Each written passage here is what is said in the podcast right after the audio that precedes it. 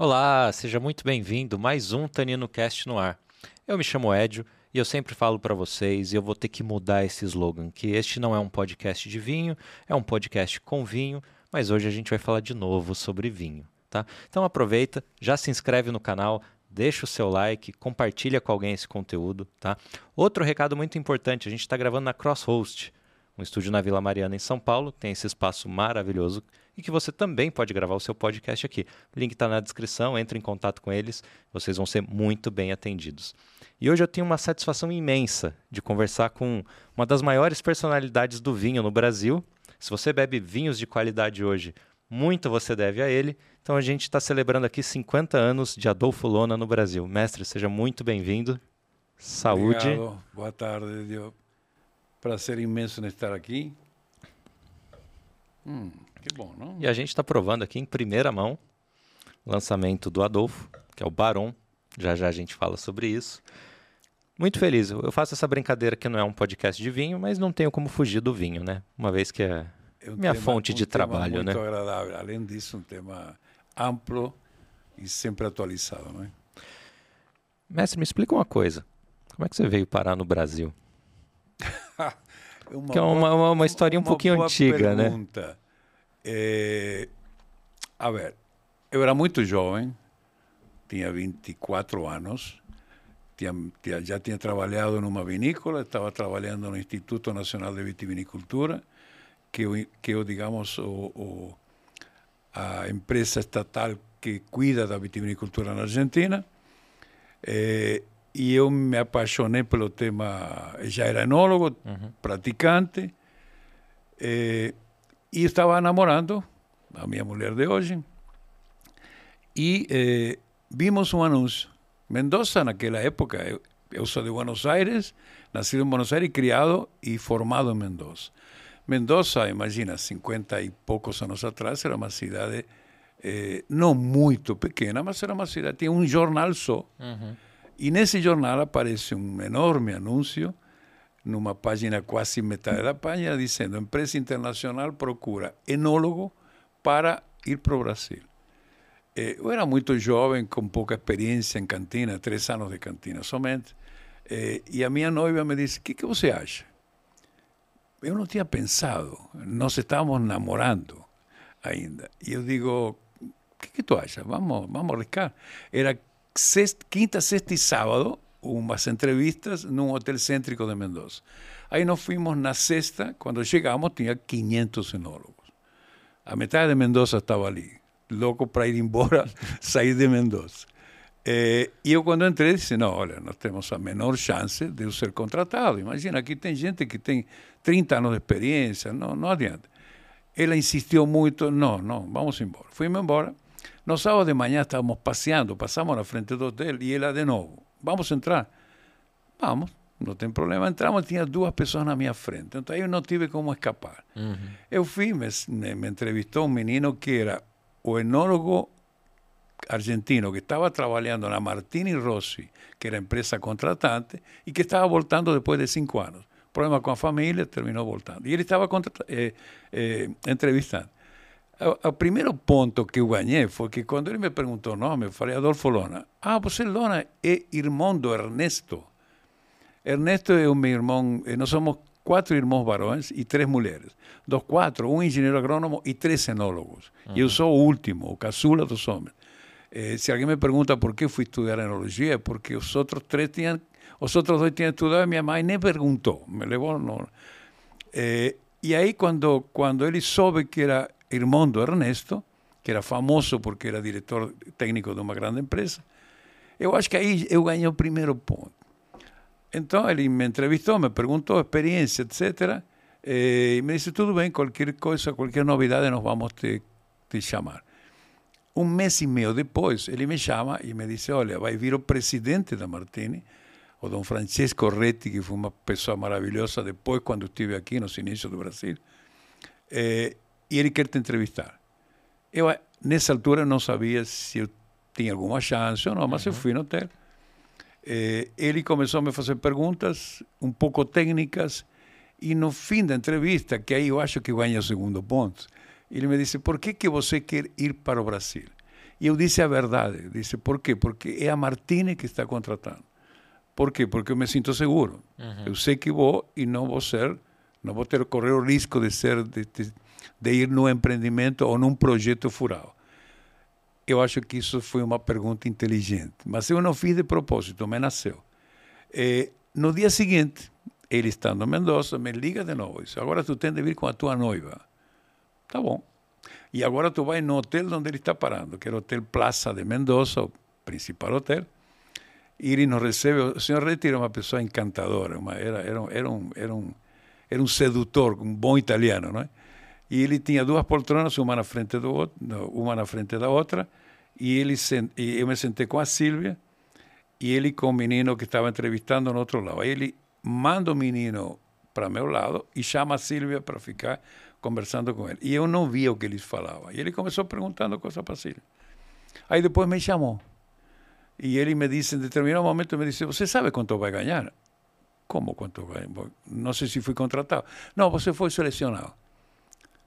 En, não sei, o senhor me diria quanto vai ganhar? 3.500 dólares.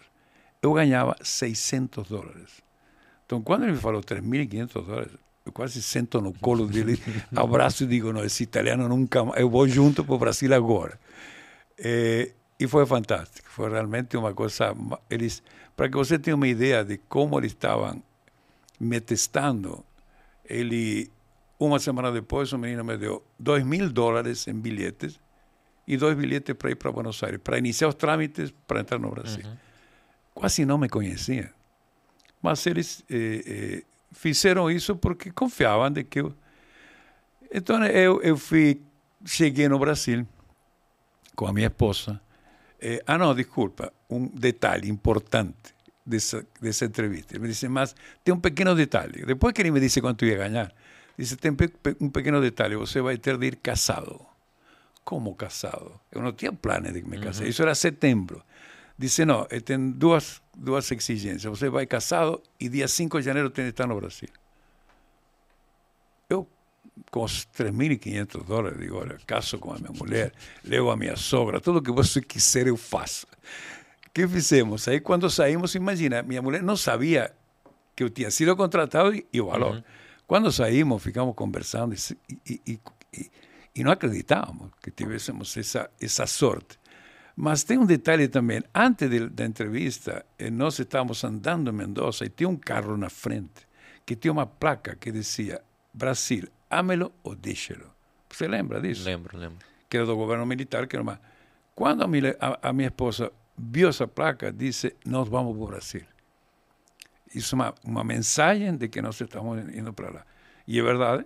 Uhum. Chego no Brasil, imagina. Eh, chegar na Serra Gaúcha há 50 anos atrás e você ser desafiado a iniciar um projeto de espumantes que tinha 24 meses para acontecer, sem conhecer absolutamente nada, foi uma surpresa detrás da outra. Você chegar à viticultura de 50 anos atrás, de pequenas propriedades, eh, todos italianos ou descendentes, alguns falando somente dialeto, uhum eh, pequenas propriedades onde se misturavam uvas comuns e viníferas, não somente em panos separados, também nos mesmos panos tinha uva vinífera, eh, e, uma, e um mercado de uvas totalmente desvantajoso para o produtor. Uhum. Tinha duas ou três cantinas que comandavam o mercado, pagavam o que queriam, eh, não estimulavam a boa produção.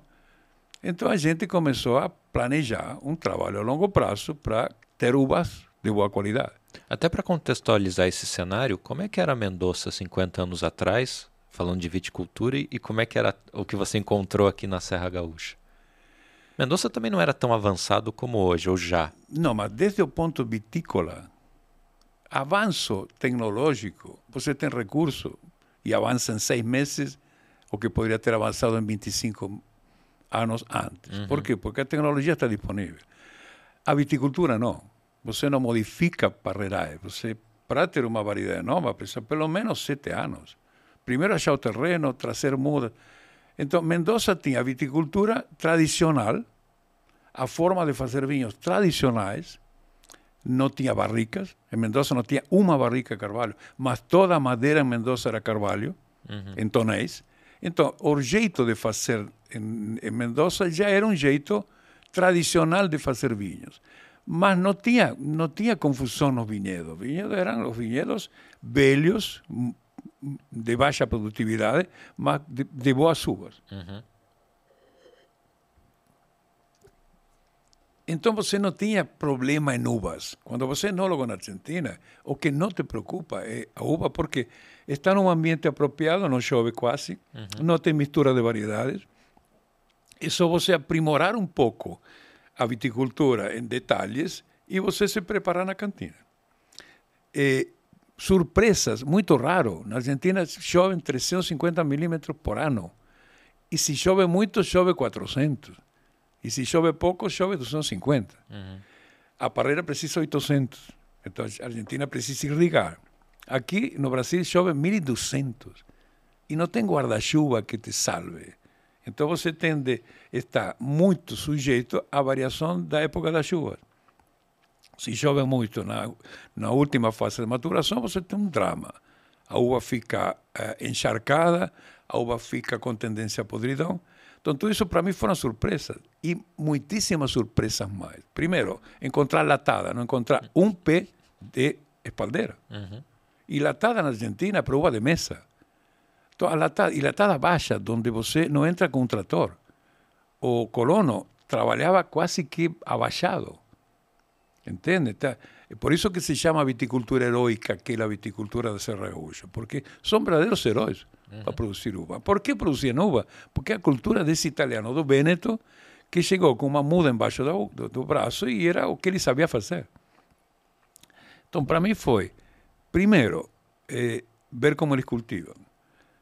Tentar entender quanto eles produzem, porque primeiro você tem que identificar a variedade. Depois, quantos quilos você retira dessa planta? Eh, quando você sabe que entre 2 quilos e 4 quilos é o recomendável para uma variedade produzir bem e a planta se comportar bem. Uhum. Produziam mais de 10 quilos. Por quê? Eram mal remunerados. As vinícolas pagavam mal. Então, qual era a saída do, do produtor?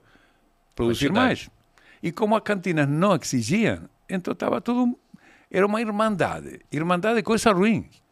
E nós queríamos coisas boas, queríamos fazer um, um espumante. Imagina, eu, eh, dois meses depois que cheguei, recebi a visita de um técnico da Champagne, que veio para nos dar um pouco a cultura da elaboração de vinhos base espumante, como se faz na Champagne. Então, a primeira coisa era uva. Então, o que, que nós começamos a tentar entender? Por que produziam tanto? Baixa remuneração. Mas por que, que a parreira produzia tanto? Estércol de galinha uma vez um agrônomo me disse, olha, Lona, te convence uma coisa, o cocô da galinha vai acabar com a viticultura gaúcha. Disse, esse cara está bêbado, esse cara deve ter tomado alguma coisa. Depois eu descobri que ele tinha razão. A região de Bento Gonçalves e Garibaldi uma, uma região onde se produz muito frango.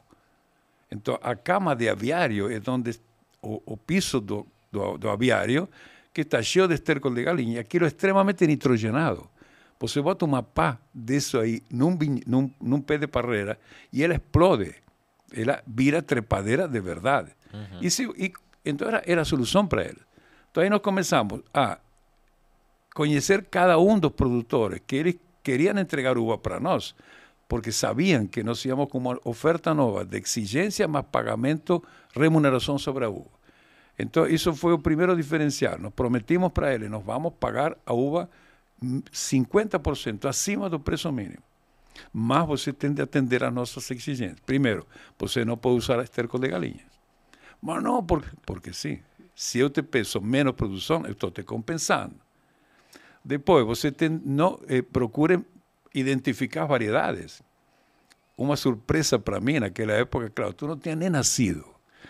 Tinha uma branca que era Riesling Itálica uhum. e tinha Triviano, tinha Moscato, essas variedades italianas que eram as que predominavam. Não existia Chardonnay, Sauvignon Blanc, não existiam essas variedades. Essas entraram na década de 80, 80 90. Cabernet Sauvignon não existia, existia muita Barbera. Mas o que acontece? Tem variedades americanas, tem a, a, a famosa Concorde e famosa Isabel, que são muito foxadas, uhum. tem aquele cheiro que você identifica a um quilômetro. Mas tem outra que não têm cheiro, então parecem viníferas. Então, no meio das barbeiras, vinham todos os filhotes da barbeira, que não eram barbeiras. E eu comecei a, a, a, ver que entre os Riesling existia um Riesling diferente do outro. O Riesling verdadeiro, com um bago menor e com uma, um, uma pontinha na traseira dele, uhum. e a outra que era um, um bago maior. E aí começamos a perguntar, mas peraí, por que, que você, de qual é a origem? Não, tem uma Riesling falsa e uma verdadeira. Aí fomos atrás e descobrimos que era uma americana, era uma Save Vilar, que se você vinificava bem, dava um vinho razoável. Só que depois do quarto quinto mês ele começava a mostrar o verdadeiro uhum. DNA. Uhum. Aí que tivemos de fazer? Foi um escândalo, porque todas as cantinas pagavam. Quando faltava uva branca, entrava o falso, que pagava no mesmo preço do Riesling. Nós dissemos não. O nós te vamos a pagar o dobro, mas a outra nós não, não queremos. Uhum. Então, começaram a mudar a cabeça e nós já tínhamos 150 produtores. Você muda a cabeça de um italiano cabeça dura, você imagina o que é? 150. Então, a gente que começou a utilizar a lógica, qual é o lado mais sensível do homem? O bolso. O bolso. Você começa a pagar, começa a exigir e começa a dar autoestima a ele. Ou seja, você começa a mostrar, você vê que você é capaz de produzir melhor. Você vê como. E nós pagávamos por grau. Quanto mais madura a uva, mais ganhava ele e ele ganhava quase mais do que o dobro do que ganhavam os outros vinícolas. Então eles começaram a se empenhar. E nós começamos a ver, eh, e eu acho que nisso a delantera Martini foi, foi eh, um divisor de águas na parte de viticultura. Começar primeiro, respeitar o produtor, entendê-lo, remunerar, mas prepará-lo a produzir melhor. Espaldeira, nem falar. Uhum. Por quê? Porque para espaldeira, você precisa ter terreno que eles às vezes não tinham. Cortar uma latada para fazer uma espaldeira, ele jamais. Por quê? Porque foi até o avô dele que plantou. Uhum. Então, o que, que nós pedíamos? Era pouca folhagem, pouca produtividade, para tentar ganhar o máximo possível de sanidade e de maturação. Se você imaginasse como eles chegavam felizes na cantina, porque uma cantina sempre, a primeira tarefa minha era ficar no portão onde chegava o caminhão. Porque tinha espertezas também, como nós pagávamos por grau, e tem produtores que se acham espertos, que fazia? Nós recebíamos em caixa. Nós a caixa plástica para recolher a uva, porque a uva sabe como era transportada em lo que chama de biguncho. Biguncho era um grande balde de madeira, parecido uma pipa invertida, de 120 quilos, donde ele, e eles nos seus tratores com uma carrocinha a uva para a cantina, porque nem estrada tinha para caminhões. Então o que eles faziam? Botavam nesse biguncho e para aproveitar o frete, eles, eles amassavam a uva uhum. e quando chegava essa uva na cantina e você virava o biguncho, aquilo era, era impossível você fazer vinho com isso. Então nós começamos a entregar caixa eles não queriam usar caixa. Por quê? Porque você carregar 10 bigunchos, uma coisa, carregar 200 caixas é outra, uhum. a mão de obra. Aí nós fomos na cantina, a, nos vinhedos, para explicar. O cesto de vime que você colhe e leva para o biguncho, você vai levar para a caixa. Leva tranquilo. E nós, nós chegamos a ter 40 mil caixas plásticas, que era um, era um dinheiral em capital eh, eh, parado, para poder fornecer a esse produtor e começamos a pagar melhor a quem, e o biguncho eliminamos. Aqui uva fina, em biguncho esquece, não vai entrar. Mudamos essa, essa, essa cultura também, erradicamos o, o, o biguncho e a uva começou a chegar melhor, porque também não adianta você ir lá no vinhedo, mudar um pouco o, o jeito de produzir, melhorar a qualidade e transportar mal. Uhum. É o fim do mundo. Depois, o problema qual é também? Quando nós abríamos a cantina, o produtor era muito preocupado com a chuva. E é natural, ele perdia um ano de trabalho. Então, o que acontecia? Quando abríamos a cantina, eles chegavam todos juntos. E era, era, era, um, era um terror. Um querendo furar fila. Era, era um terror. E trabalhando 24 horas. Então, o que fizemos? Começamos a disciplinar. A primeira safra, nós apanhamos feio. Mas aprendemos. Na segunda, não. Uhum. Você não traz uva, até que eu leve um agrônomo e te diga que a uva está madura. Segundo, você vai marcar dia e hora, período de manhã ou período de tarde, e você vai chegar nesse horário. Se você não chegar, perde o turno. E com, por quê? Porque então você, primeiro, dimensionava o volume de uva que você tinha aos equipamentos. Essa uva não ficava no, na, na, na, intempérie, no sol. Uhum. O colono botava uma lona para proteger, e você imagina pegar sol aquilo era um, um meio de cultivo para você vir já fazer, começava já, a fermentação isso ali. já começava a fazer vinagre no caminhão então tudo isso foi uma sequência de pequenas coisas que nós fomos modificando até o momento que nós começamos a ter matéria-prima de qualidade. E aí surge a tecnologia nós tínhamos. Claro, tecnologia francesa. Uhum. Então, nós trabalhamos com prensa descontínua hidráulica não sei se você conhece, são grandes gaiolas de pequena altura, onde se colocam 4 mil quilos de uva por vez e ela demora 3 horas para prensar. Tu imagina, você fazer 100 mil quilos por dia, nem pensar. Tínhamos três prensas, fazíamos 12 mil quilos a cada 3 horas. Uhum. Então, para fazer mais, nós tínhamos turno dia e noite. Eu nunca trabalhei tanto na minha vida. Por quê? Porque era 24 horas trabalhando. Para não deixar o caminhão esperando y haciendo en, en, en, en equipamentos ao estilo francés. Lembra que estou falando 50 anos atrás. Não existiam eh, formas de você agilizar isso. Hoje existem as prensas contínuas, as prensas hidráulicas, a prensa neumática. Naquela época tínhamos isso. E era o jeito de você fazer qualidade. Ou seja, você prensar pouco para extrair os sucos, você macerar eh, delicadamente, todos esses pequenos detalhes que resultam num vinho de qualidade superior. Porque um, um vinho diferente você consegue se segue um protocolo de pequenos detalhes aos quais você não abre mão.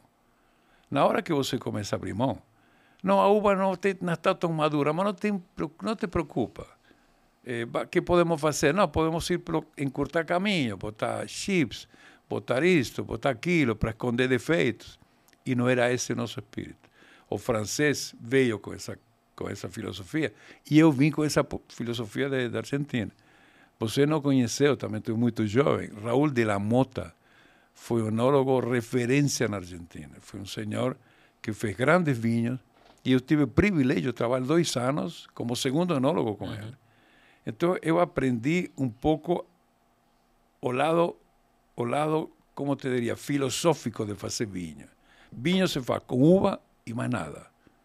Uva, um bom trato e tempo. Não tem outro jeito. Não existem milagres. Não, com uva ruim consigo um... Não. Se eh, a tal história, pau que nasce torto, é igual. Uva que não está boa não vai resultar no vinho ruim. Bom, uma uva boa você pode estragar, tem toda a vida para estragar. Agora, isso aprendi e nós começamos a praticar isso e a Delanter, eu diria que foi a primeira vinícola que começou a ser exemplo para diferentes coisas. Três anos depois, não tinha um quilo de uva vinífera que não fosse colhida com caixa plástica. Uhum. A Raul de la Mota, que foi meu, meu, digamos, meu inspirador na Argentina, uma vez veio num, num, num congresso de enologia que nós organizamos e eu trouxe ele. Ele viu a caixa plástica e ficou louco.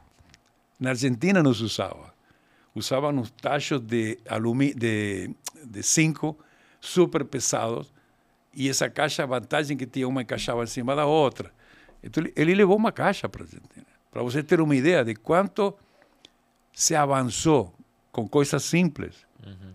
Mas eu tive a sorte e o privilégio de chegar, e aí me veio a razão daquela afirmação que eu fiz para o senhor Rete. Eu vou porque Martini.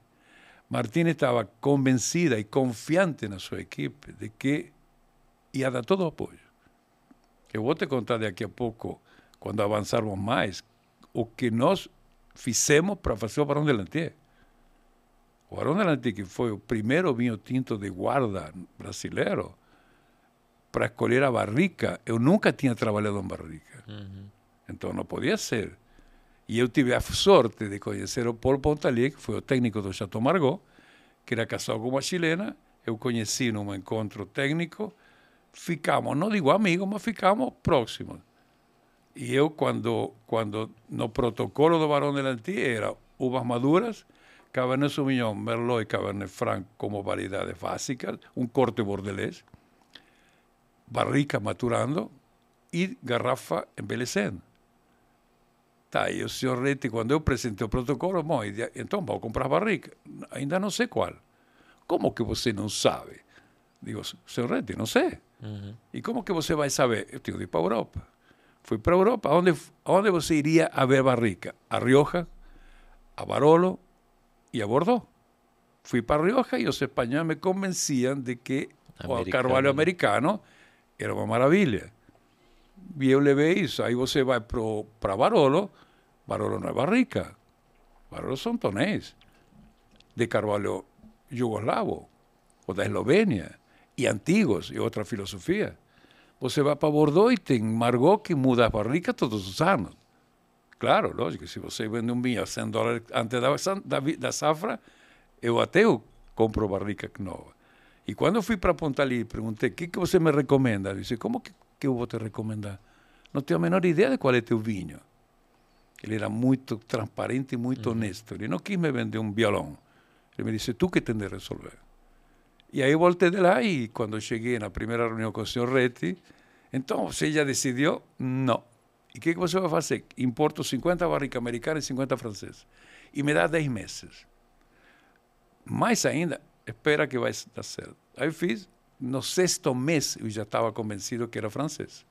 Muito mais elegante, muito mais menos agitada que a americana.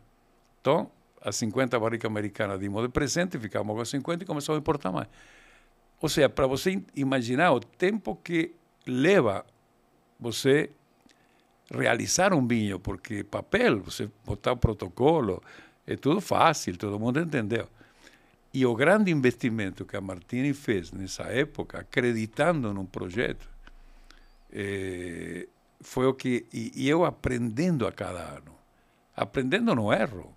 Uhum. Para você ter uma ideia, nós importamos, importávamos mais ou menos 40 mil mudas.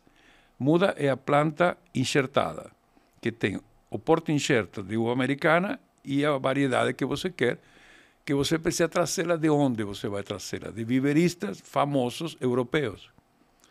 Nós fomos os melhores, porque a equipe técnica da Martini me dava apoio. Não, fica, vem para que nós vamos ver. Aí nós fomos os melhores viveristas e eles que me venderam uma muda com o porto incerto que se usa na Europa. Quatro anos depois, nós descobrimos que esse porto incerto apanhava com umidade. E tivemos de, de voltar para o viverista e dizer, eu não quero mais o S4, SO4. Mas o que, que você quer? O Paulsen, eu quero 1100, mas eu não tenho disponível. Mas se você quiser o ano que vem, eu tenho. Então, tudo uma coisa muito lenta que você tem de esperar e não desistir. Isso é para você ter uma, uma ideia do que significa. Hoje é muito mais fácil. Todo mundo já sabe eh, qual é o cavalo ideal, eh, todo mundo já, já, já os próprios viveristas sabem qual é o melhor cavalo para o Brasil, qual é o cavalo, melhor cavalo para cada região, para aquele uhum. de poda dupla, ou para o sul, ou para o nordeste. Naquela época não tínhamos nada, entende? Então, eh, foi uma época você me pergunta por que, que veio no Brasil. Eu tive a sorte de vir no Brasil. Primeiro, por, a, a, vim numa região eu. Eh, imagina, quando eu saí do Brasil, a minha mulher chorou durante os primeiros seis meses no Brasil. Ela chorou durante seis meses. Por quê? Quando você eh, imagina 50 anos, o que, que nós conhecíamos do Brasil? Futebol, Pelé, coqueiro, praia bonita, Bahia, quando você chega no sul, Caxias do Sul, há 50 anos atrás... Só mato. Quase tudo mato. Entende? Então, é, é, mas a, a, a, comida familiar, quando eu vi o primeiro, o primeiro gaúcho do Rio Grande do Sul tomando chimarrão, eu digo, se aqui deve ser um argentino que se perdeu. Chimarrão, churrasco, os costumes. Então, isso me ajudou muito. O apoio da empresa, Claro que a minha mulher depois se começou a adaptar. Eh, e eu, eh, tem gente que, me, que às vezes me questiona, mas por que, que você não voltou para a Argentina? Não tive motivo. Não tem nenhuma razão para voltar. se eu todos os anos me sentia desafiado, porque não, não fizemos o primeiro charmat com vinho base de dois anos, primeiro charmat com maturação de seis meses. Se eu faço assim meus espumantes hoje, é dessa escola. Uhum. Para quê? Para você fazer um charmat que não seja tanto charmat, que seja um pouco mais o estilo do tradicional, com alguma complexidade, com muita cremosidade, com muita... Tudo isso eu aprendi. Os vinhos, a mesma coisa. Entende? Então, é, isso é uma, um, um, um grande e constante aprendizagem que, que, que é o único jeito que você tem. Eu, às vezes, me admiro de ver enólogos que são recém-formados e eles têm uma certeza tão absoluta sobre, sobre o vinho e o preço que eles vão vender que eu digo, coitado, esse cara vai apanhar tanto na sua vida para ele aprender que não é assim, entende? Porque as escolas formam mal. Eu, eu trabalho numa vinícola onde eu fiz o Barão eh, e tem uma escola de enologia lá. E nós recebemos eh, estagiários. Impressionante. Eles, ele pergunta, mas e os produtos químicos? Que produtos químicos? não, tanino. Que tanino? E, o, e a glicerina? Que glicerina? E os chips? Que chip, querida? Aqui tem barrica. Entende? E isso ensina que é um modo fácil Entende? lembra que a nova, a nova enologia do novo mundo trouxe, digamos, eh, talvez quebrou um pouco de paradigmas, paradigmas abri, eh, obrigou ao europeu a abrir um pouquinho a cabeça, mas trouxe um monte de bobagem. O chip foi uma, uma, uma invenção deles. Ou seja, você que faz através de um artifício, gasta um saco de, de, de linhagem de carvalho faz um vinho parecido de barricas, no contrarrótulo compra um, conta uma história romântica e o consumidor que não entende nada acredita. Ou a, a microoxigenação artificial. Uhum. Ou seja, é pegar uma barrica e transformá-la, não, não gastar 2 mil dólares como custa hoje uma barrica. É, com 200 dólares compra um, um saco de, de, de 100 quilos de linhaça, entende? Então, essa enologia é, fez dano. Em um, em um mercado tão, tão despreparado como o brasileiro, esse dano demorou a ser reparado. As pessoas começaram a ter nojo de excesso de carvalho, mas demoraram. Os vinhos muito adocicadinhos, uhum. chocolate, gostoso, passaram muito tempo. Fizeram dano. Eu lembro que o Barão da Lantia a gente começou a apanhar. Por quê? Porque dizia, mas esse aqui é muito velho, esse vinho porque se começaram a se acostumar aos vinhos frutadinhos com, com carvalho. Entende? Então, eu não voltei, não tive nenhum motivo. Além disso, o, o, a sorte do, enólogo, do enólogo, tu sabe qual é? Que a cada ano tu tem um desafio novo. Isso, isso, isso é muito gostoso. Cada ano, porque não é fazer parafuso, entende? Que enquanto a ferro de aço chega, e cada ano é um novo desafio. Cada ano você precisa se preparar, estar atento. E o Brasil é um país eh, maravilhosamente hospitaleiro. Nestes 50 anos, eu não tive um dia que alguém me fez sentir estrangeiro. Nunca, nunca, entende? Então foi é um, é um, é um, foi, tive muita sorte de vir uma grande empresa, eh, sofremos, apanhamos, mas eh, foi uma grande aprendizagem.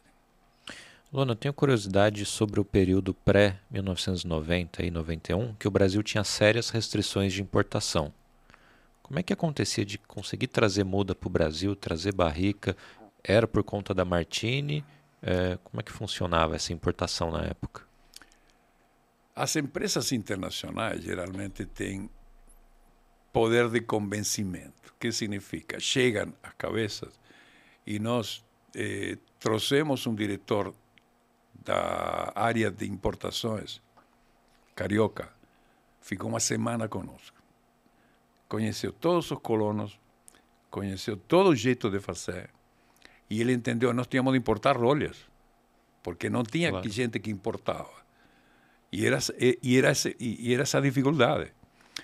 A importação não era proibida, mas você sabe que eles colocavam a guia de importação embaixo da, do assento e iam tirando conforme ele entendeu e abriu portas mudas. A gente disse para ele, eu não posso demorar muito para muda, porque tem um tempo para eu plantar. Então, tenho que ter todo um cronograma muito rigoroso. Então, graças a Deus, eles entenderam. E a muda era o único jeito de você mudar. Uhum.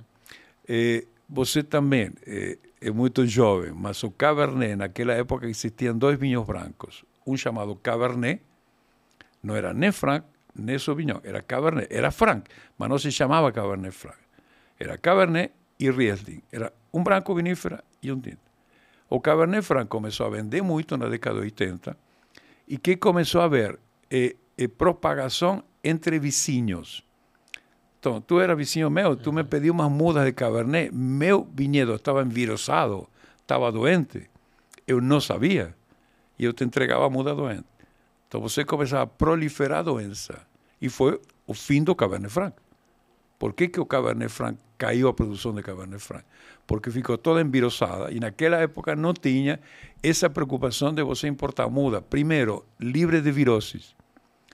Porque se você compra de qualquer importador, qualquer eh, videro, vivero, você pode, se não tiver garantia de livre de doença, essa planta manifesta doença seis anos depois. Então você gastou, plantou, perdeu seis anos e tem de fazer mais outros seis para você chegar ao mesmo ponto. Uhum. Entende? Então, isso era muito importante. E nós tivemos a sorte de ter esse indivíduo que ficou muito sensibilizado. Depois levamos, fizemos reuniões setoriais com ele, e ele permitiu importação de alguns insumos, como rolha, por exemplo, eh, equipamentos também. Claro, depois chegaram os anos 90, agora até 80, a importação de vinhos era também um drama. Uhum. Uma taxa de importação proibitivas. Por isso que naquela época Brasil, o equilíbrio entre importado nacional era 90% nacional e 10% de importado. Hoje é o contrário. Mas naquela época, por que não se bebia importado? Porque era caríssimo. E nacional não tinha outra alternativa.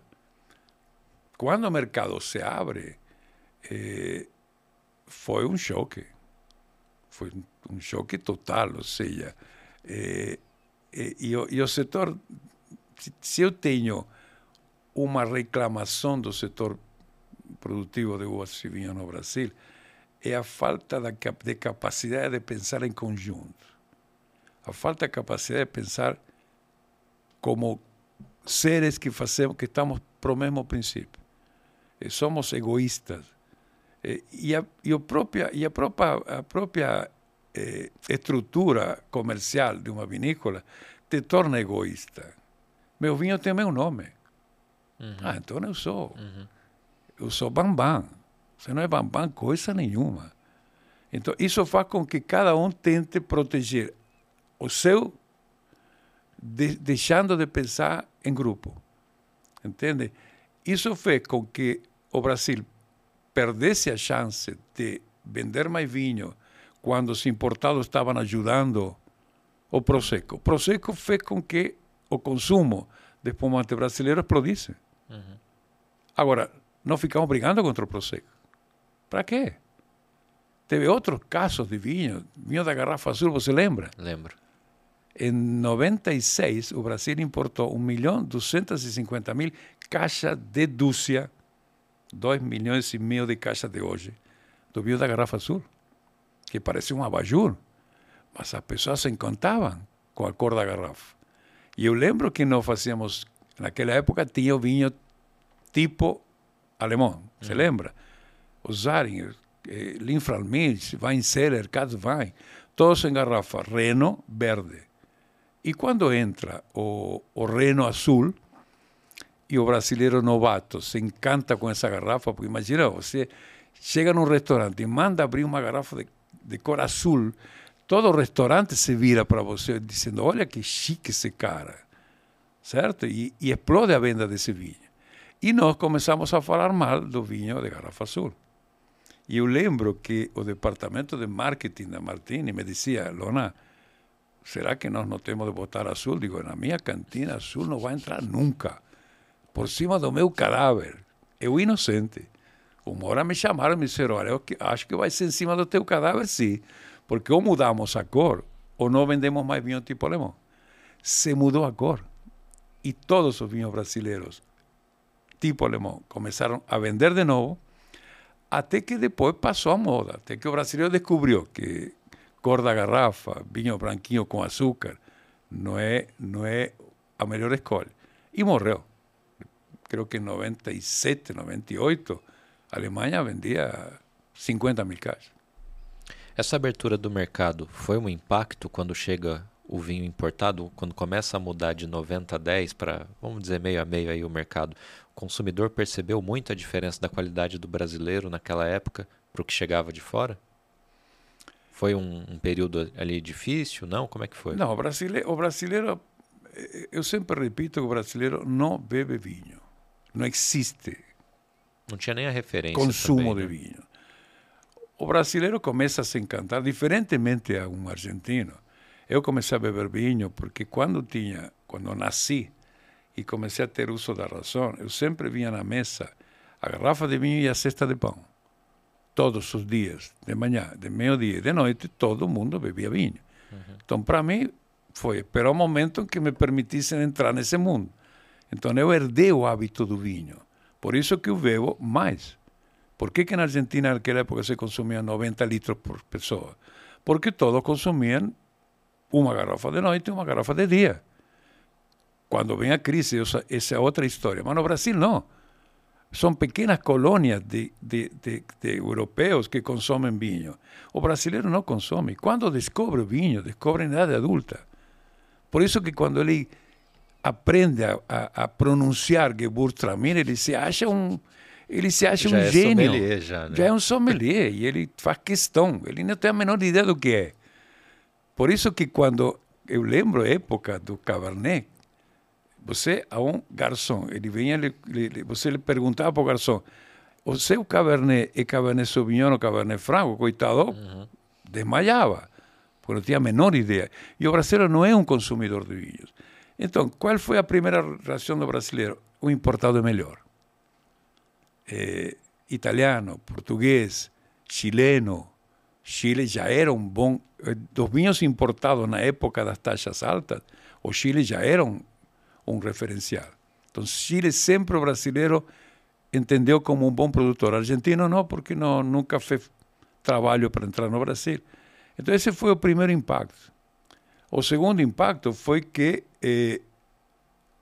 os, os tipos de vinhos, as variedades diferentes. O Brasil era muito muito fechado em manter sempre, não abrir para novas variedades, não abrir para novos estilos de vinho. Eh, além disso, pouca competitividade, que até hoje sofremos isso. Por que, que nós estamos quase em 13% de novo? Porque nós insistimos em querer vender os grandes vinhos, os ícones. Uhum.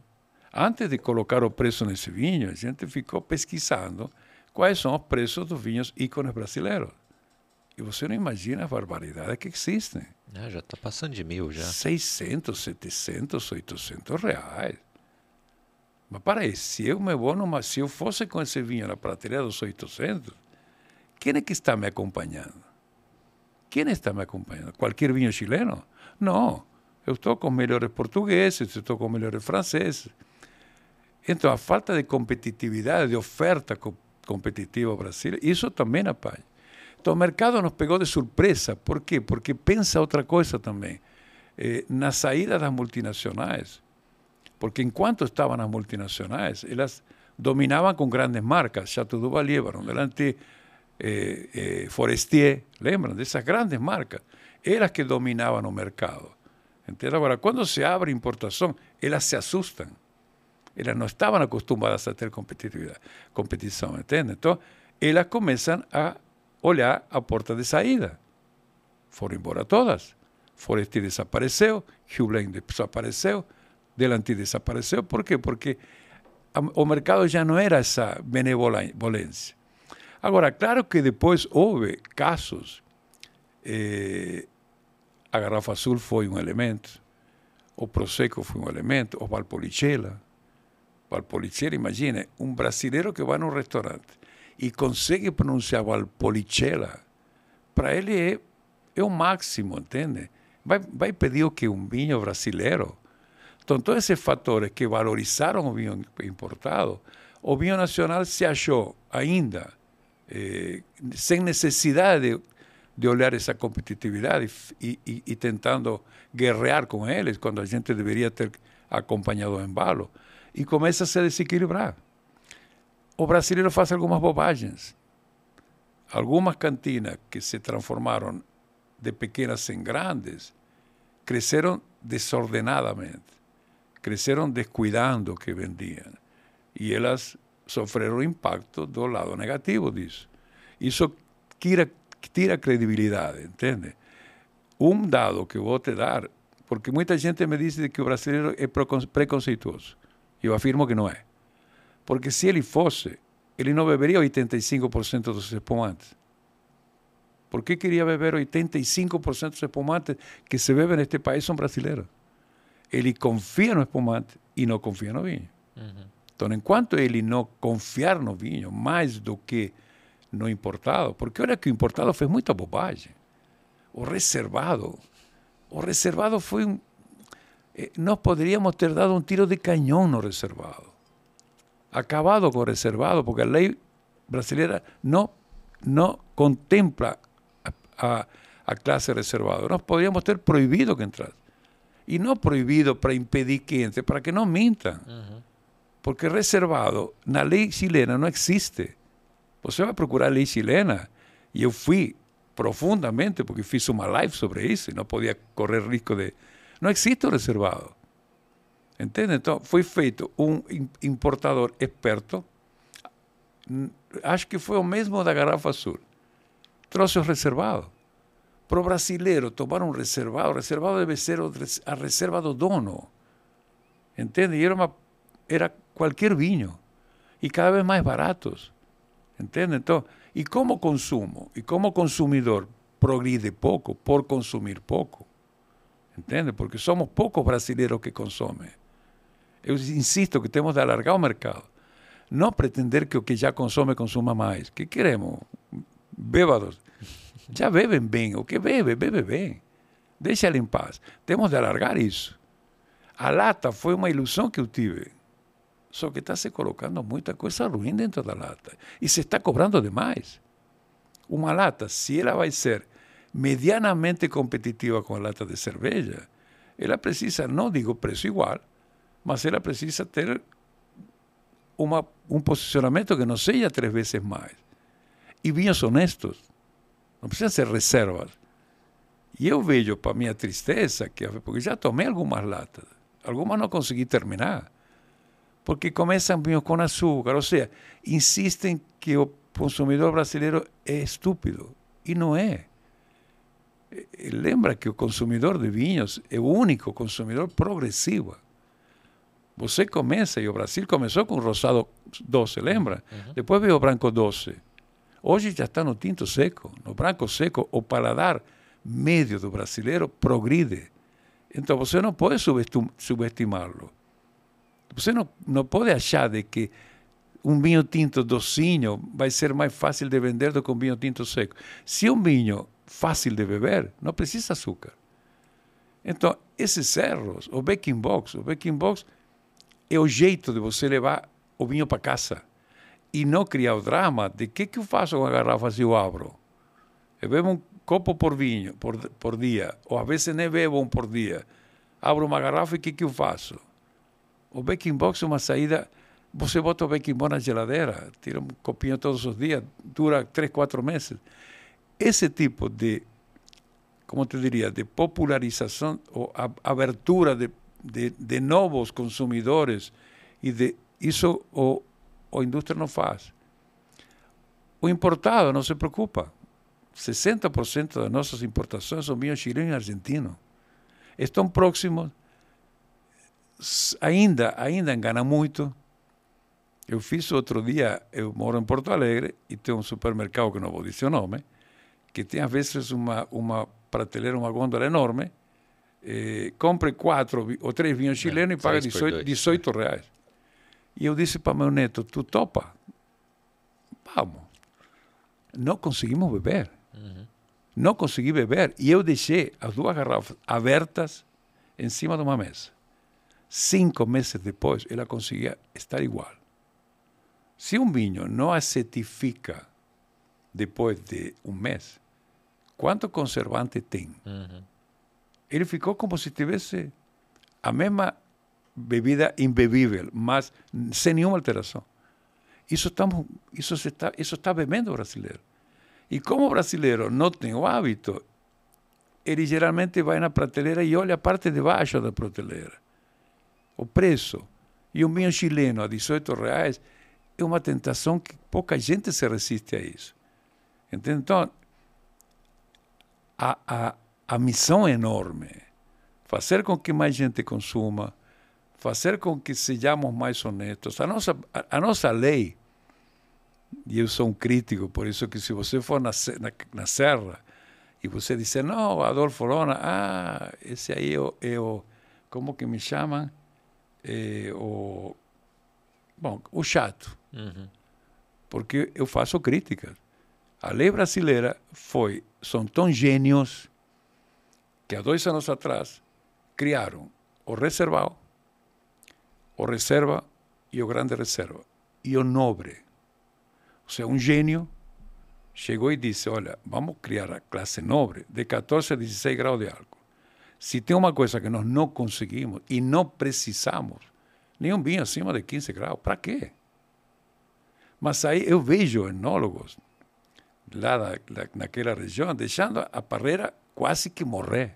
Forçando para chegar Forçando para poder pra chegar classificar ao- como nobre. O vinho é uma porcaria. Mas, imagina, nobre. Quando, ¿Por que o graduação alcoólica? Porque algum, alguma cabeça iluminada disse, não, esse é um elemento... E você faz com que as pessoas, no lugar de aprender a beber, desaprendem. Quando você vende um vinho, esse aqui tem 13.9. E eu não é que eu force, não queira levá-los, era o ponto certo. E não chegou a nobre. E pouco me interessa, Uhum. porque o nobre, daqui a pouquinho, vai ser um nome pejorativo. O reservado, que eu achei eh, engraçado o que aconteceu. Porque quando fizeram o reservado, a classificação do vinho reservado no Brasil, na lei brasileira, diz: é o vinho do ano. Então, o que, que tem de reservado? Uhum. O que, que fizeram? As grandes vinícolas, não vou citar nome, botaram nos seus vinhos reservados e triplicaram a venda. E acabaram com o vinho chileno. Eu teria acabado de outro jeito. Teria dito, senhores, não está na nossa lei, reservado aqui não entra. Tira esse nome desse rótulo. Mas quando eu fui a, a fazer esse tipo de reclamação, algum cantineiro que estava vendendo três vezes mais, disse, Lona, fica quieto, que tá, estamos numa boa. Reserva, você conhece leis estrangeiras. Um vinho reserva na Itália e na Espanha são vinhos guardados. Por isso que se chama reserva. No mínimo dois, três anos. E um grande reserva, cinco, seis anos. O reserva aqui é o vinho que um ano de, de vida. Então, isso é você dar motivos ao consumidor brasileiro que medianamente esclarecido a acreditar cada vez menos no vinho brasileiro. Porque quando ele vê reserva no vinho brasileiro, ele diz, que reserva quer me vender? Se eu sei que, essa, que esse vinho tem nem dois anos. Então, no lugar de nós trabalharmos para que a, que a legislação seja, um desaf, seja desafiadora para ti, nós facilitamos. Entendeu? E isso é um pouco consequência das de algumas cabeças dominantes, que são aquelas que são mais imediatistas. E por isso que o setor, conversávamos há pouco, é o fenômeno na pandemia, que o vinho nacional começou a ser eh, visto. Tem gente que me dizia, não, porque o vinho, melhor, eh, vinho melhorou de qualidade. Não, querido, melhorou de qualidade há muitos anos. Ele começou a ser visto, a ser notado. O brasileiro começou a descobrir que estão falando do vinho nacional. Aumentou o consumo, começou a cair. Ou seja, foi um, um fenômeno temporário, mas não sem base. Nós precisamos fazer isso. O vinho brasileiro é tão sacrificado fazer vinho bom. A viticultura nossa é uma viticultura heróica, tem muito mais valor que um vinhedo de 300 hectares que uma cantina na Argentina tem. E não sabemos dar valor a isso.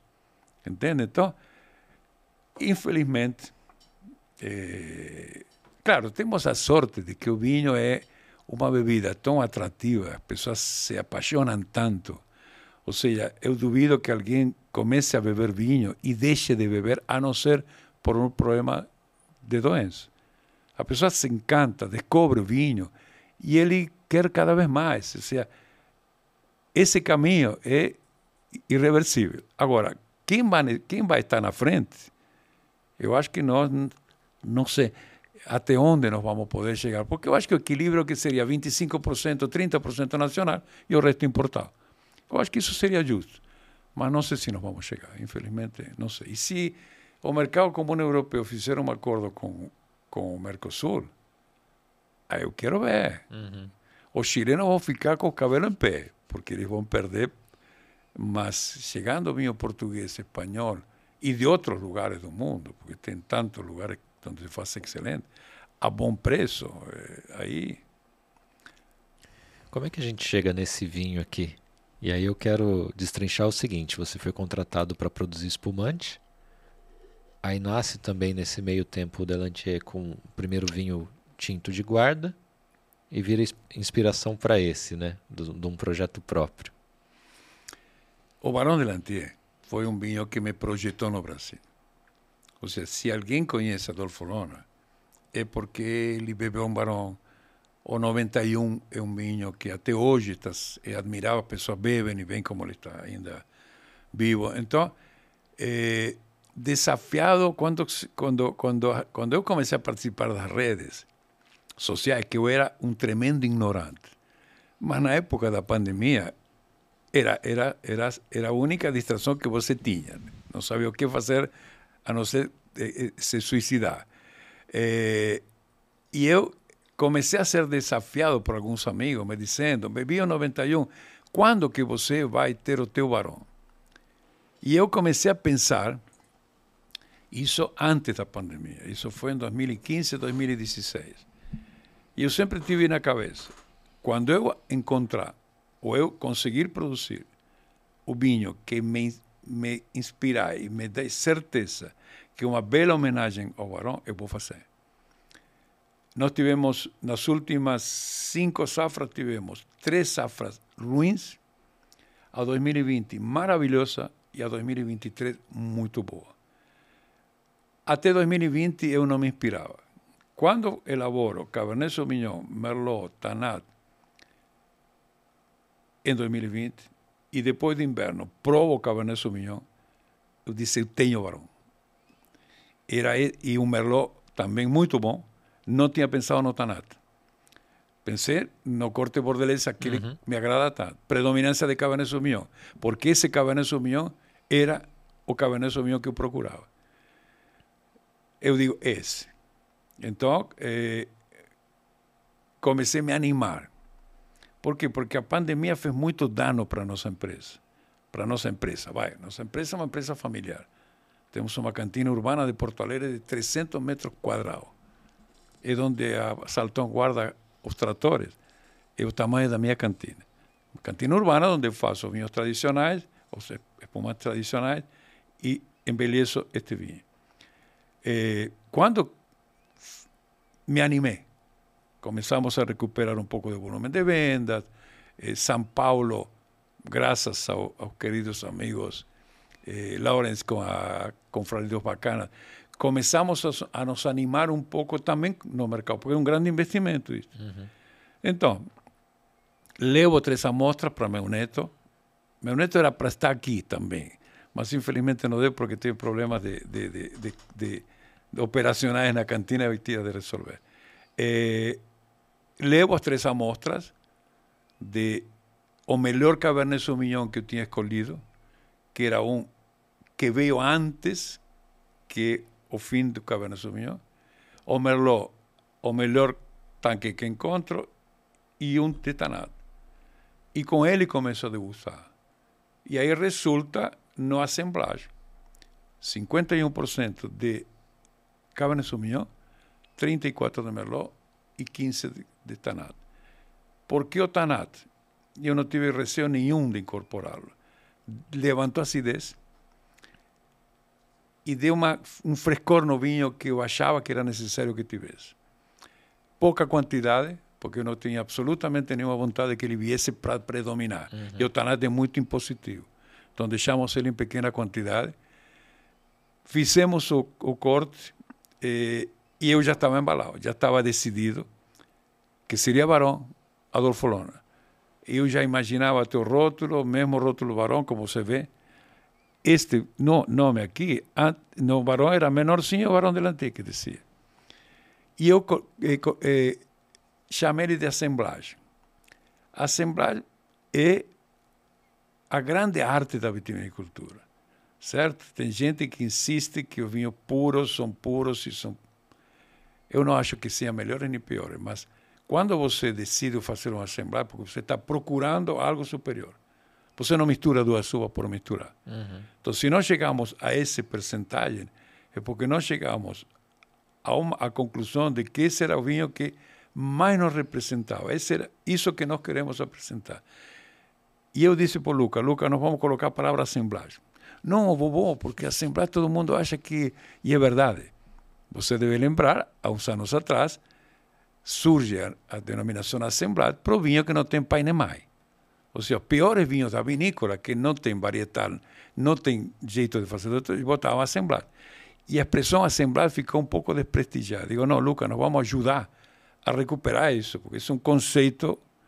Depois, eu não ia botar variedades no rótulo, mas depois, pensando bem, digo, para, digamos, quebrar a barreira desse que as, vai pensar que a Assembleia possa ser um vinho de terceira. Qualquer coisa ali. Coloco né? Cabernet Sauvignon, Merlot e Tanat para chamar atenção. Então, esse vinho nós engarrafamos em março do ano passado.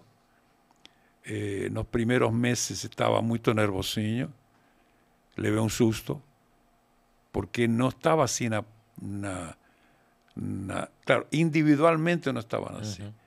Quando eles se juntaram e entraram na garrafa, demorou um tempinho para que eles se acomodassem. Agora eu acho que chegamos ao, ao, ao ponto, eu tenho muito orgulho desse vinho, porque eu acho que um vinho, eu sempre me preocupei em fazer produtos bebíveis. Eu não quero fazer vinho com 15 graus de álcool, muito tânico, não, não. Eu quero que as pessoas bebam e tenham muito prazer e queiram seguir bebendo. Essa filosofia eu tenho nos charmat e eu nos, nos, nos tradicionais. Eu não coloco no mercado um vinho que não esteja, que eu me sinta absolutamente eh, confortável de bebê-lo. Espumantes que arranham, espumantes com amargor, espumantes pouco cremosos, eu não, não lanço.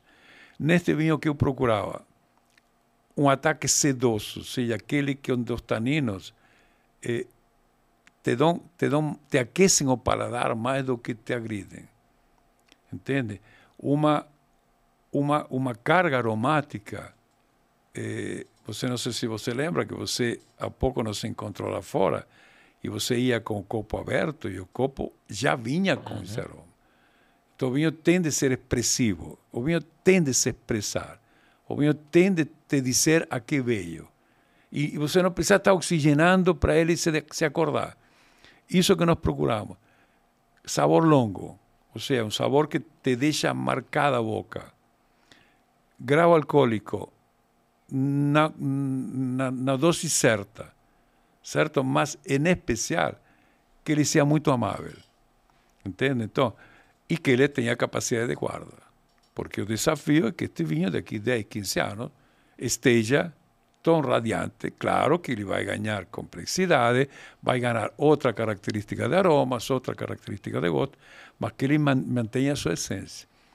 Então, é um velho sonho que conseguimos realizar. Eh, hoje eu diria de que o Barão Adolfo Lona vai ser uma marca. Este vinho Cabernet Sauvignon Merlot e Tanat não vai ter a segunda versão. Não me cobrem a safra 2022, 2023 esse vinho, porque não vai ter. E te explico por quê. Porque o vinhedo que eu trabalho, cada, cada 10 anos, 8 anos de Cabernet Sauvignon eram ruins. E nós, em 2021, decidimos cortar sea, nesse vinhedo não tem mais Cabernet Sauvignon. Esse Cabernet Sauvignon será histórico. É o último. É o último. Então, esse lote, se você quiser provar, prove agora porque não vai ter outro. que que nós estamos... O meu próximo projeto são dois. Um, um Tanat. O Tanat na campanha gaúcha se dá maravilhosamente bem. O Tanat na serra é um pouco duro. No Tanat, na campanha, é extremamente expressivo. É um vinho, além disso, ganha elegância que é difícil você encontrar. Uhum. Então, estou preparando um Tanat com Merlot. Por quê? Porque são dois companheiros inseparáveis. Os grandes Tanat uruguaios, se tu for lá, tem Merlot. Por quê? Porque o Merlot tira um pouquinho de grossura e dá um pouco de elegância. Claro, vai ser provavelmente, ainda não tenho definido bem, mas seja de 70% a 80% de Tanat e um toque de Merlot. E outro projeto é o Malbec. Muita gente me cobra isso. Pô, tu argentino, por que, que tu não vai lá elaborar um Malbec? E eu sempre tive dificuldade de encontrar o Malbec que eu me convencesse que era o Malbec que eu quero oferecer. Que o Malbec sem, sem retoque, sem frescura, não tem madeira, não tem nada do outro mundo. É uma madura de vinhedo de 1.300 metros, onde que acontece no vinhedo de altitude? É um vinhedo de temperaturas médias baixas. E a uva demora mais para maturar. Ao demorar mais para maturar, os componentes da cor e dos aromas ganham muitíssima potência. Então, quando estive em dezembro trouxe duas amostras de Malbec, e, porque provei lá e me encantei com um 2020. Quando trouxe e degustamos com meu neto e com minha filha, todo mundo ficou embabacado. Esse é o Malbec. Quando? Nada antes de 2024 ou 2025. Nada antes disso. Por quê? Porque se você pensa um ano, um ano e pouco de garrafa, e eu vou decidir o corte agora que estou indo em abril, vai ser difícil que esteja antes eu não boto data. O vinho que diz quando ele está pronto, né? Exato. O Lawrence, vamos citar ele de novo, é o meu querido Ele está quer, tá querendo vender. Esse, ele está aqui. Ele tem os tá boletos para pagar, tem que chegar vinho, né? Ele está muito nervoso com o Nature. Eu sou um velho produtor de Nature, talvez um dos primeiros que comecei. Uhum. E o meu Nature deixou saudade. Por quê? Porque na pandemia eu fiquei sem garrafa e sem dinheiro. Então, agora estou com lotes bons de natura, mas não estão prontos. Então não adianta, quando até que ele não esteja pronto, e, e se você acompanha a, a, o, o, progresso de um espumante com o tempo, eh, você não pode ficar ansioso. Porque se você fica ansioso, periga tomar uma, uma, uma decisão errada. Se eu deixei uma boa marca como a Natura quatro anos atrás, uhum eu não estou querendo, eu quero agora apresentar um Natur melhor do que nós tínhamos. Então preciso esperá-lo. O Silvia, que foi um espumante de 1.200 garrafas que nós lançamos em 2019, fizemos em 2015 e lançamos em 2019, é outro que agora está lá, esperando. A gente passa todos os dias, aliás, porque a nossa cantina é tão pequena que do meu, da minha sala eu vejo as pilhas de garrafas. E deixa ela tranquila, deixa ela, vai. Está com temperatura certa, o abrigo da luz, 19, 18, 19 graus. Tem que deixá-lo e esperar, não tem outro jeito. O tempo é um companheiro inseparável do vinho, inclusive para o consumidor. Se o consumidor não tiver pressa e puder guardar, e quiser guardar por dois, três, quatro meses, não precisa ficar eh, guardando anos um vinho, sempre vai melhorar. Sempre vai melhorar. E hoje Deixa beber um golinho claro, do por senão... favor.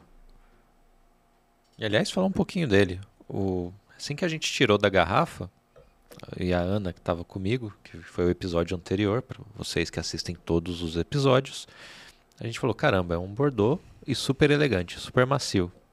Pronto, né, para consumo. Vocês falaram isso? Curioso.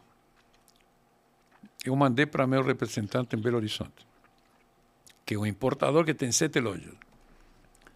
E eu mandei e disse: O que você acha desse vinho? É um Bordeaux brasileiro. Ele me disse: Está tão, está tão entusiasmado com o Barão. Eu fiquei muito feliz com isso, porque eh, o fato de alguém dizer não parece um vinho brasileiro, para mim, é um motivo de orgulho. Por quê? quando se refere a isso, é porque o estilo dele o leva a vinhos da Europa. Uhum. É, eu acho que esse vinho, a cada ano que passar, vai ficar mais parecido um Bordeaux. Claro. Hoje, um Bordeaux jovem. Uhum. Claro, um Bordeaux. Não exageremos, vai. Digamos, pode ser que ele lembre um pouquinho os aromas, o gosto. Ele não tem o corpo de um, de um Bordeaux novo, mas eu fico muito, muito, muito, muito feliz de, da avaliação desse vinho e muito orgulhoso. E fico muito contente que vocês tenham, tenham dito isso, tenha, su- tenha nascido essa expressão quando vocês degustaram. Fico muito feliz. É, Eu já fiz a brincadeira, óbvio que o episódio vai pro ar muito depois, mas no meu story tá lá. Eu fui o primeiro em São Paulo a provar, tá? Então essa ninguém vai ganhar de mim. São quantas garrafas no total? É uma produção bem pequena. 5.700. Então, 5.700, tem o link na descrição. Vocês vão poder comprar com a confraria dos bacanas, né, Laurence? Vai esgotar rapidinho. Espero que não. Não, o que calma, botar calma. no mercado. A parte do Laurence vai esgotar rapidinho. Nós já bebemos umas 100. É mesmo. Já não tem 5.700. tem 5.600. 5.600. É, eu gostaria que isso, esse vinho demorasse, que me desse tempo a eu chegar, que ele fosse vendido entre 2023 e 2024 e talvez um pouquinho em 2025. Claro que o Lawrence vai querer vender tudo rapidinho, mas eh, não, esse eu creio que é, é, é, um, é um vinho também para determinado tipo de, Claro. de, de consumidor, entende? Eh, eu lembro, e isso também faz com que você fique tranquilo com as, com a loucura de alguns produtores e alguns comerciantes, é que eu lembro uma vez um lojista de Porto Alegre, ele me chamou porque se, se queria, se queixar comigo. O preço teu é muito alto, mas você compra. É porque tem gente aqui que vem e pede Adolfo Lona. Esse é teu, esse é teu cliente. Aquele que vier e te perguntar se você tem um espumante de 30 reais, você já sabe onde você vai mandar. Então, há mercado para todo mundo. Há mercado para os reservados, infelizmente, que espero que cada vez diminua o volume de gente que aprecia esses vinhos. Mas o brasileiro já conhece porque bebe, e esse é o único jeito, não tem outro jeito de, de saber de vinhos. Eu frequentemente tem gente que chega lá na cantina e diz, não, sabe, eu não entendo nada de vinho. Você bebe? Sim. Então você entende. Você pode, se você quiser conhecer, vai, na, vai no Google, você pode, olha, saber o que você quiser. Qual é o último corte do Chateau Margaux, você vai saber. Você vai virar um gênio de, sem ter provado. Mas o verdadeiro conhecimento é você bebendo. Porque o paladar se acostuma, você fica com mais facilidade de, de entender a qualidade de um vinho. Então, acho que nós. Importante que nós temos muito orgulho, acho que nós estamos contribuindo no mercado para mostrar um novo estilo de vinho brasileiro. Isto tem, o único que entrou em barrica foi, barrica usada foi o Tanat, durante oito meses. Então, você aqui não vai sentir a baunilha, aqui você não vai sentir nenhum, nenhum, nenhum, nenhuma predominância de madeira. Ela faz parte dos aromas e gostos do próprio vinho. Então, fico muito feliz.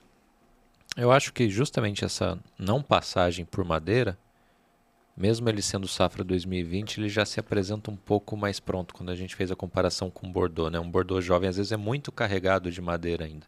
E seria um sacrilégio absurdo abrir um 2020. Mas a dica fica: compra pelo menos duas garrafas. Abre uma agora para você entender o que a gente está provando.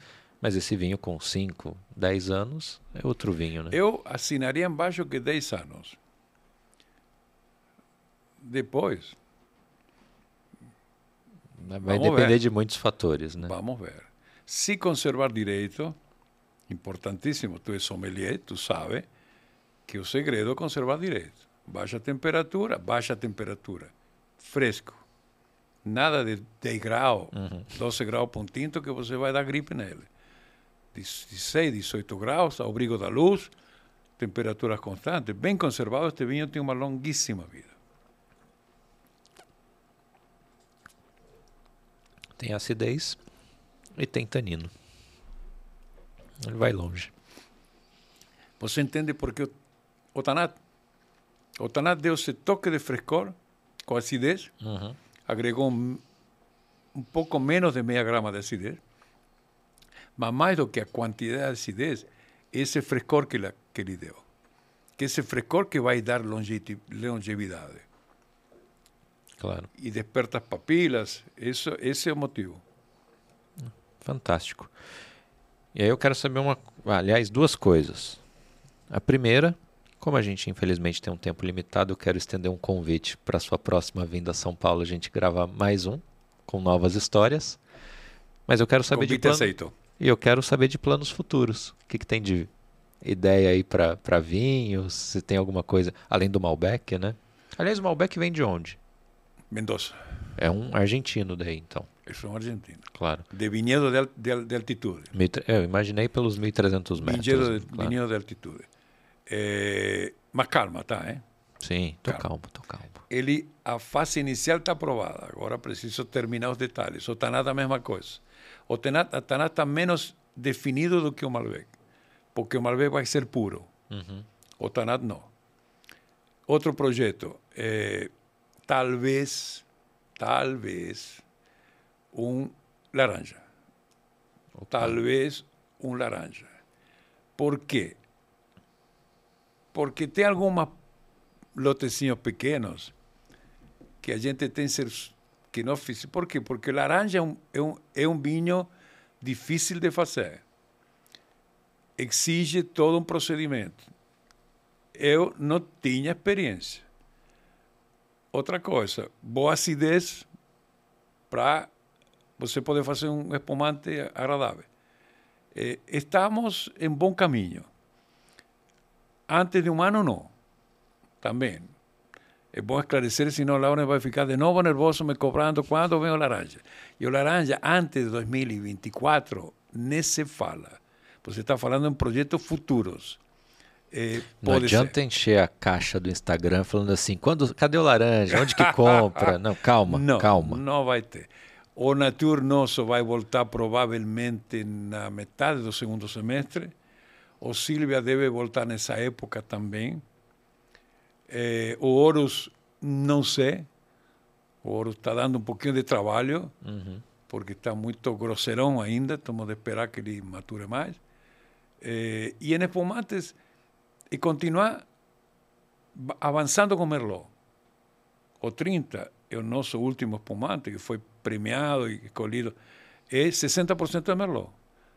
Por quê? Porque ante a dificuldade de... O Pinot Noir é uma variedade que na campanha não sofre, mas tem pouca, pouca acidez. E na serra, onde eu pego, eh, tem muita tendência a podridão.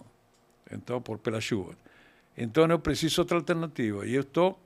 O Silvia já tinha 30% de Merlot, o Mulher já tinha 40, 50% de Merlot, e este 30% que tem 60% de Merlot. Então, o Merlot poderemos avançar em novas experiências. Talvez um puro Merlot.